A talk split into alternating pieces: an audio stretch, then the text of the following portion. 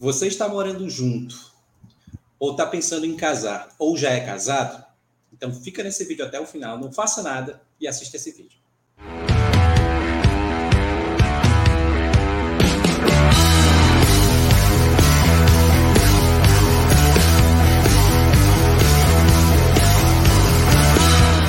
Sejam todos bem-vindos a mais uma transmissão do nosso canal Planejadamente. Né?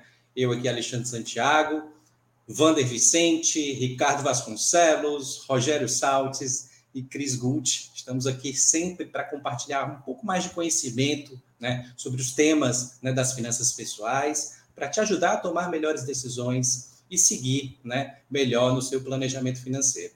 Espero que a gente possa aqui compartilhar né, um tema tão relevante né, sobre essa questão né, de, do, dos regimes de, de, casamento e falando um pouco né, sobre essa temática né, que, que eu acho que a grande maioria dos brasileiros né, não tem muita noção dos aspectos, né, tem muito desconhecimento sobre esses regimes de bens. Então acaba que pela emoção, né, pelo aquele envolvimento é, da, da questão do relacionamento, né, acaba chegando naquele dia né, de você ir no cartório e decidir qual será né, esse regime de bens que será adotado por não ter diálogo, ou não conversar, ou não ter conhecimento, né, o, aquela decisão acaba indo, digamos, para o padrão, né, que aí você vai decidir pela, pela, pela separação né, é, é, parcial né, desses bens. Então, essa comunhão parcial de, dos bens. Então, para que a gente possa né, entender melhor esse contexto né, e não se envolver somente na questão é, emocional desse momento, é importante conhecer, né, conhecer esses detalhes, aspectos como acontece, né? Se você se separar depois, né? Se realmente houver uma, um, algum do, do, das pessoas né, faltar dentro dessa relação, ou seja, falecer, então como é que a gente entende isso? A gente vai abordar todo esse tema aqui nesse vídeo, cada um desses detalhes. E é importante saber também que o nível, né, no contexto atual, em 2021, a pesquisa foi colocada que é, a separação aumentou né, nos último, no, no último ano. Né, chegou a mais de 80 mil é, separações ocorridas nesse período. E a grande maioria, não, 90%, é a comunhão parcial de bens, né, que a gente vai detalhar um pouco aí nessa, nessa conversa aqui com todos os planejadores. E aí, quais são, então, os regimes de bens existentes, pessoal? O que a gente pode falar sobre esse tema aqui? Então, Alexandre, é, na verdade, são cinco regimes atualmente na legislação brasileira, né? É a comunhão parcial de bens, a comunhão total de bens, a, a separação de bens, que vão existir dois, duas é, separações, a Cris vai explicar melhor depois as, os dois tipos, e a separação com aquestros. Esse daí é uma, é uma bem pouco utilizado, o Rogério também vai explicar um pouco melhor esse, essa situação. Então vamos lá para a primeira modalidade, que é a, a separação, a comunhão parcial de bens. Como o nome está dizendo, ela é parcial. Por que, que ela é parcial? Os bens que vêm de antes do casamento, cada cônjuge fica é, responsável por aqueles bens e é, é, aqueles bens continuarão depois da separação. Então, isso são os bens que são chamados de bens particulares. É um nome até um pouco diferente aí que a gente está acostumado a dizer, mas esses bens particulares são os que vieram de antes da, da união. Os, tudo que foi é, juntado depois da, da, do casamento é dos dois, quer dizer, as duas partes têm 50% cada um, porque os dois sofreram juntos nesse período, nada mais justo do que eles serem é, juntamente é, é, possam ter a sociedade de 50% para cada um. Mas as pessoas confundem um pouco uma separação é, de, uma, de um falecimento, no caso da, da parte hereditária. No caso da separação, como eu já disse, Uh, os bens particulares, aqueles que vieram de antes do casamento, cada um fica com a sua parte, não é dividido na separação. Já os bens adquiridos depois nessa separação, então, cada um fica com 50% desses bens. Mas no falecimento, muda um pouquinho. Por quê? Porque aqueles bens que, é, que, a, que eles já juntaram durante o casamento já são dos dois. Então, a, a, esposa ou o esposo que ficar já é meeiro, isto é, ele já tem metade daqueles bens por direito, já está no nome deles. Eles só vão ser herdeiros da parte que veio de antes do casamento, que são os bens particulares. Já na comunhão é, total de bens, o que muda é que desde antes do casamento até o final, quer dizer, tudo que aconteceu durante toda a vida deles é 50% de cada um. Então, é, no caso, a, a, a, pessoa que ficou no caso de um falecimento, ela herda é, metade dos bens e a outra metade para os outros herdeiros. Já na separação, se for uma separação durante a vida dos dois, vai acontecer metade exatamente dos bens, todos eles, diante ou depois do casamento, para cada parte, tá? Agora a Cris vai explicar para vocês um pouquinho dos dois tipos de separação total, que até mudou o nome agora, ela vai explicar melhor isso. Fala para ele. É, o que era chamado antigamente de separação total de bens, hoje virou separação convencional. E o que significa isso? É, assim, é quando não há comunicação entre o patrimônio de cada parte, tá? Então, assim, todos os bens são incomunicáveis, mesmo aqueles que forem assim, é, adquiridos durante o casamento. Então, aquela a pessoa casa, ok, beleza, separou, cada um sai com aquilo que entrou. Agora, uma coisa que muito pouca gente sabe é que uma coisa é a separação. E como todos os outros regimes, a gente já sabe que na hora de separar vai receber alguma coisa. Agora, no caso de falecimento, enquanto os, os outros regimes, a pessoa, o cônjuge que fica, né, é, recebe alguma coisa, no caso da separação convencional de bens, é comum as pessoas acharem que no falecimento do cônjuge, ela estando casada, inclusive eu tive um caso que eu estava até comentando com vocês, de uma cliente que o marido era o segundo casamento dele, então eles casaram com a separação convencional, e ele faleceu. E ela veio conversar comigo toda preocupada, porque aquela não trabalhava, já estava um pouquinho mais de idade, tudo, e ela não sabia. Eu falei: olha, uma coisa é o regime de casamento.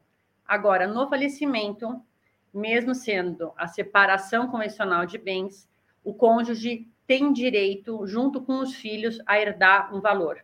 Tá? Então, isso é uma coisa que pouca gente sabe e é muito importante saber, né?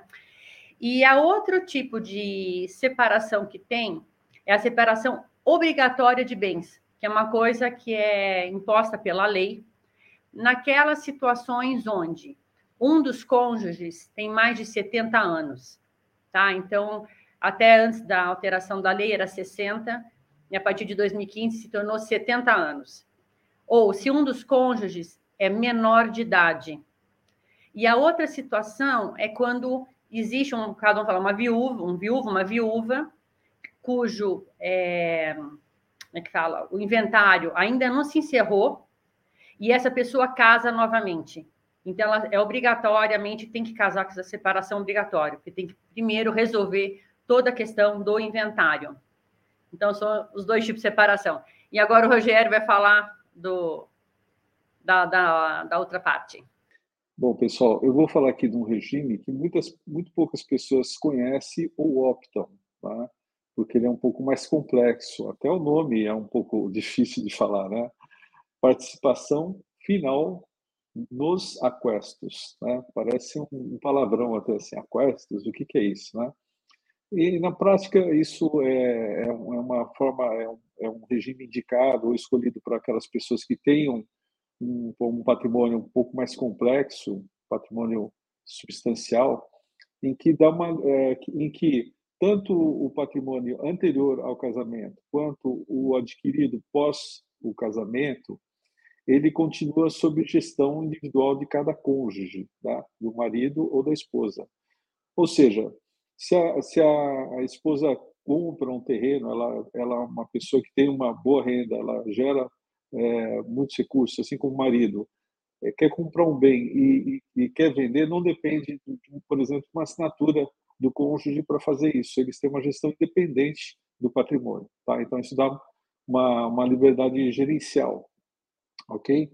É, no entanto, é, esse, nesse regime, é, no caso de um divórcio, é, 50% é dividido 50% para cada um dos cônjuges. Então, é, no caso de uma sucessão, ele já te, traz uma, uma conotação de comunhão parcial de bens. Tá? Então, ele vai seguir a mesma é, o rito de uma comunhão parcial de bens, ou seja, é, o, o, entre o, o patrimônio pré-existente e o patrimônio adquirido é, depois do casamento, como a gente já viu aí comentado pelo, pelo Ricardo. Né? É, tem um outro regime de bens, então, que é, na verdade, uma outra opção que se pode fazer, que não é bem um regime, mas é, um, é se definir por um pacto antinupcial que é, é, um, é um, na verdade, é um regime híbrido, que se pode fazer combinações ali dos regimes, dos regimes ali que, que a gente comentou anteriormente, tá? Então, um pacto antinupcial também é para é, para pessoas que com classes sociais diferentes, é, é, embora a gente, talvez o Wander vai comentar aqui, né? É, muitas vezes a, a, pessoa tem um patrimônio elevado, ou, vamos, vamos pegar um exemplo aqui, a mulher tem um patrimônio elevado e casa com o marido dele, o cônjuge, é uma pessoa que tem é, uma classe social é, menor ou tem uma renda, um patrimônio menor, tá? Às vezes, muitas vezes a gente vê as pessoas assim, não, mas eu amo, eu quero manifestar meu amor, é, demonstrar o meu amor e, e, e, e, faz isso através do, do, do regime. Né? Isso é um engano muito grande porque infelizmente as pessoas mudam, né? A gente vê hoje o número grande de divórcios que acontecem uh, e, a, e, a, confusão que se decorre a partir daí dessa, desse tipo de situação. Então, é, como já diz aí um, um, um, compositor popular, né? Que o amor existe enquanto dure, né? Ou dure enquanto existe, né?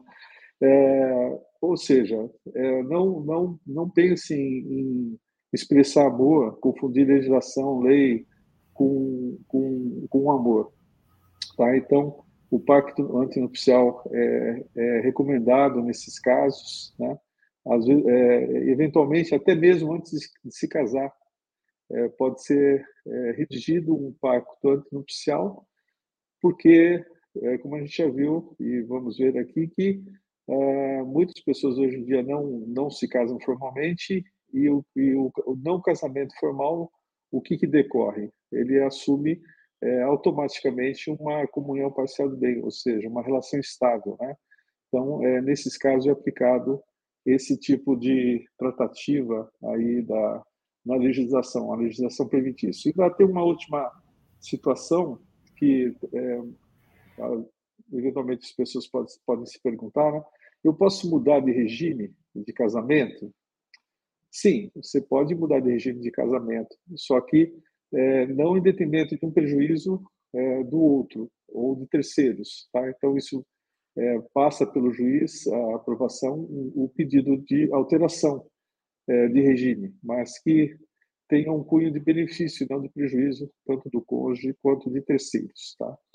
É, você Uma coisa que, Wander, antes, só uma coisinha que eu ia falar, para que muitas vezes as pessoas vão morar junto e acabam uh, esquecendo desses detalhes. Então, principalmente quando existe uma coisa de dinheiro envolvida, diferença de patrimônio, é aquela. Houve uma época que as pessoas pararam de casar, né? Vamos falar assim, só moravam juntos. E de um tempo para cá, eu comecei a reparar que as pessoas voltaram a casar. Por quê? É melhor casar com separação convencional, porque aí você não tem nenhum problema, ninguém não vai nem dar o golpe do baú, aquelas coisas todas, porque aí é uma maneira que você tem de proteger. Então, é melhor casar com separação do que simplesmente morar junto. É isso que eu queria falar, Wander. Esse é um dos pontos de atenção na hora de escolher o modelo, não é? Porque entre os regimes gera uma série de consequências na sua vida após a decisão. Então, alguns pontos de atenção na hora que você decidir se unir com alguém, ou na hora que você decidir é, pensar num divórcio, ou mesmo pensar em uma possível sucessão, isso tem total impacto. Então, a decisão que você toma hoje em relação à escolha de um regime de união impacta você muito no futuro.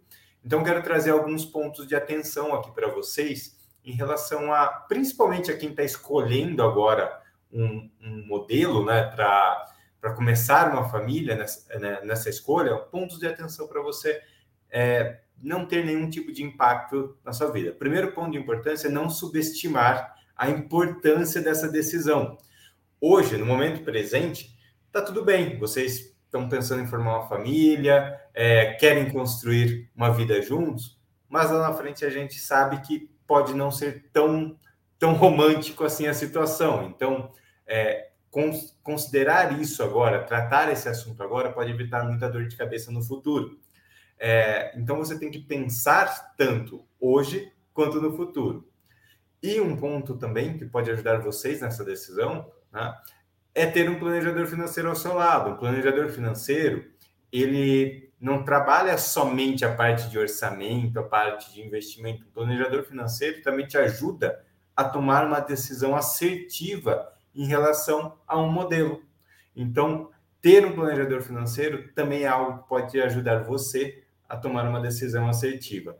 Nós, né, que somos aqui, nós que somos planejadores financeiros, no nosso dia a dia a gente vê diversos casos, diversas situações. E muitas dessas situações poderiam ser evitadas se a pessoa tivesse alguém ao lado, aconselhando, olhando para isso, não é verdade, pessoal? Igual a Cris compartilhou aqui. E como? E como? É, aconteceu com ela, tem história com algum cliente né, que teve alguma situação de divórcio ou falecimento do cônjuge, né? Então, é, olhar para isso, ter a ter tomar uma boa decisão em relação ao regime de, de união é um passo fundamental. Alguém quer trazer mais alguma coisa? Acho que tem um ponto importante aqui, que é sempre bom a gente lembrar, se bem que a gente já falou é, em episódios passados, sobre. É, aqui a gente viu a repercussão tanto na separação quanto na sucessão. A sucessão é a falta de um dos, do pai ou da mãe, né? É, o que, que acontece nesse momento? Tá? E ninguém gosta muito de pensar nisso. Quem casa não, não pensa em divórcio, né? Ou as pessoas não, não, não pensam na morte, se, é, se bem que a, a, é a situação talvez mais certa. A gente só não sabe quando vai acontecer isso. E a gente tem que estar preocupado é, é estou preparado para isso, minhas, minhas, minhas, ah, meu, meus bens estão preparados para isso, todas as minhas conquistas, né? Então, o, o último ponto aí, eu acho que é importante falar que ainda você pode pensar sempre num testamento para a parte disponível. Tá? A parte disponível é aquela que você define o que, que você vai fazer, 50%. Então, você pode distinguir é, pessoas por, por, grau de proximidade ou não, né? por instituições. É, então, se você não fizer isso, o que, que vai acontecer? Já vi casos de pessoas que não tinha nem é, descendentes, nem ascendentes, nem laterais, né? Era um, um ser que ficou único no, no planeta ali, sem, sem pessoas de, de ligações diretas. É, e, e aí o que, que acontece com isso? Isso vai para o Estado, tá? Então, é, se você confia que o Estado vai administrar bem os bens que você conquistou, espero que não, é, é, não, a gente não gosta de encontrar ninguém sozinho, né? Mas existem muitas pessoas sós. Estado agradece. É, existem muitas pessoas sós hoje em dia, né? Infelizmente, eu, e é melhor que você decida o que, como vai ser destinado esse recurso, tá? Então, um testamento é tanto para você definir o que, que vai fazer com 50% do valor que é disponível teu, quanto no caso se você não tiver ascendentes, descendentes ou laterais. Eu acho que é isso, né, Wander? É, é isso, pessoal. Queria, queria então... fazer só uma provocação aqui. Qual seria, então, qual modelo mais inteligente, né? Para, digamos, que seria mais adequado para a grande maioria das pessoas? Porque, assim, quando vai no cartório, né? Não, a pessoa pergunta, né? Qual modelo que as pessoas geralmente fazem? É o separação, né? é, é parcial, né? Mas é, pensando em sucessão e pensando em separação, né, que é, pode acontecer, qual seria o modelo mais interessante, mais inteligente? É uma boa pergunta, uma boa provocação, Alexandre. Eu, eu tenho assim uma posição de que a gente é, é, isso não é um remédio genérico, né, para qualquer doença. Você precisa ter um, uma, uma, um regime específico para cada caso. E, de novo, né, como o Vander bem lembrou, você tem um planejador financeiro ou você tem um advogado na família, né, isso pode ajudar muito, é, porque são pessoas que já trazem experiência em, no trato de várias pessoas, e não que ele vai julgar, que ele vai ficar comparando, mas ele vai ter o cuidado de entender a sua situação e te auxiliar aí na melhor escolha, certo? É, muitas vezes a melhor escolha hoje pode não ser a melhor escolha daqui 10, 20, 30 anos. É, isso para a gente não também não é, presumir que a, porque ninguém tem uma bola de, de cristal também, né? Mas é, você tem algum regime que solucionaria tudo, Alexandre? Eu acho que o que geraria menos conflito seria uma separação né, é, convencional, né? Porque talvez nem na sucessão, né, nem na, numa separação haveria conflito. Já está combinado ali e talvez numa situação né, de compra de um imóvel, algum bem, já decidir ou carimbar ali, ó, nesse imóvel aqui eu acho que nós construímos juntos, então vamos deixar 50-50, mas nos demais não, porque o que fica subjetivo é o que vem depois, né? Numa situação de conflito ou numa sucessão que tem algumas questões familiares, né? Que a gente já sabe que podem acontecer, né? Às vezes tem um filho que está fora do casamento, ninguém sabia e aparece e aí vai causar, digamos, um, um embolamento aí do meio de campo, né? Que ah, imagina que isso acontece. Isso quase não acontece, né? é. então, Exatamente assim... por isso que existem tantos modelos, né? Se, existisse, se um fosse o melhor, só tinha ele, não tinha os outros. Né? então, para cada caso, para cada doença, o seu remédio, né? Isso. É, o interessante é que, a, como a Cris comentou, né, a separação convencional, que era chamada de separação total, era um regime mais adotado desde 1916 até uh, uh, algumas décadas atrás, né? E aí a comunhão parcial foi o mais adotado a partir de então. É assim, é, que agora chama-se convencional até para sugerir que esse seja um regime que dê menos conflitos em, em alguns casos de né? divórcio ou de sucessão, tá? É... Principalmente para quem tem mais patrimônio ou se um Exatamente. E nem, às vezes não é nem questão de um ter muito mais que outro, mas se um já tem nada e o outro tem um pouquinho só, é uma coisa que tem que ser muito bem conversada. Né? Exatamente. Fica, fica uma dica, né, Alexandre? Legal esse tema, né? E tem muito mais coisa para falar e pesquisar, mas eu acho que como está com a gente aqui no, né, numa situação, a gente fica aberto aí à disposição. Exatamente. Então, pessoal, se você gostou desse conteúdo, é, deixa seu curtir aqui, deixa seu like, deixa seu comentário também. Se você conhece alguém que está decidindo por se casar ou está pensando em se divorciar também, compartilhe esse conteúdo com essa pessoa que pode ajudá-lo. É, e, por fim, vocês estão aqui assistindo esses planejadores financeiros que estão conversando com vocês. Se vocês tiverem alguma dúvida, podem entrar em contato com a gente, porque na nossa profissão, nosso grande objetivo é ajudar você a se dar bem com as suas finanças, a você atingir a sua liberdade financeira. Todos nós aqui somos planejadores financeiros, então estamos à disposição. Todo o conteúdo que a gente traz aqui é para ajudar você. Então, qualquer sugestão que você tenha de conteúdo, algo que você queria saber mais, coloca aqui que a gente vai responder você.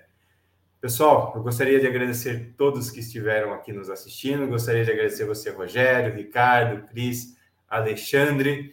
Lembrando que nós estamos aqui toda segunda segunda-feira de cada mês trazendo conteúdo sobre finanças pessoais para ajudar você a atingir essa liberdade financeira. Muito obrigado, pessoal. Nos vemos na próxima. Valeu, valeu.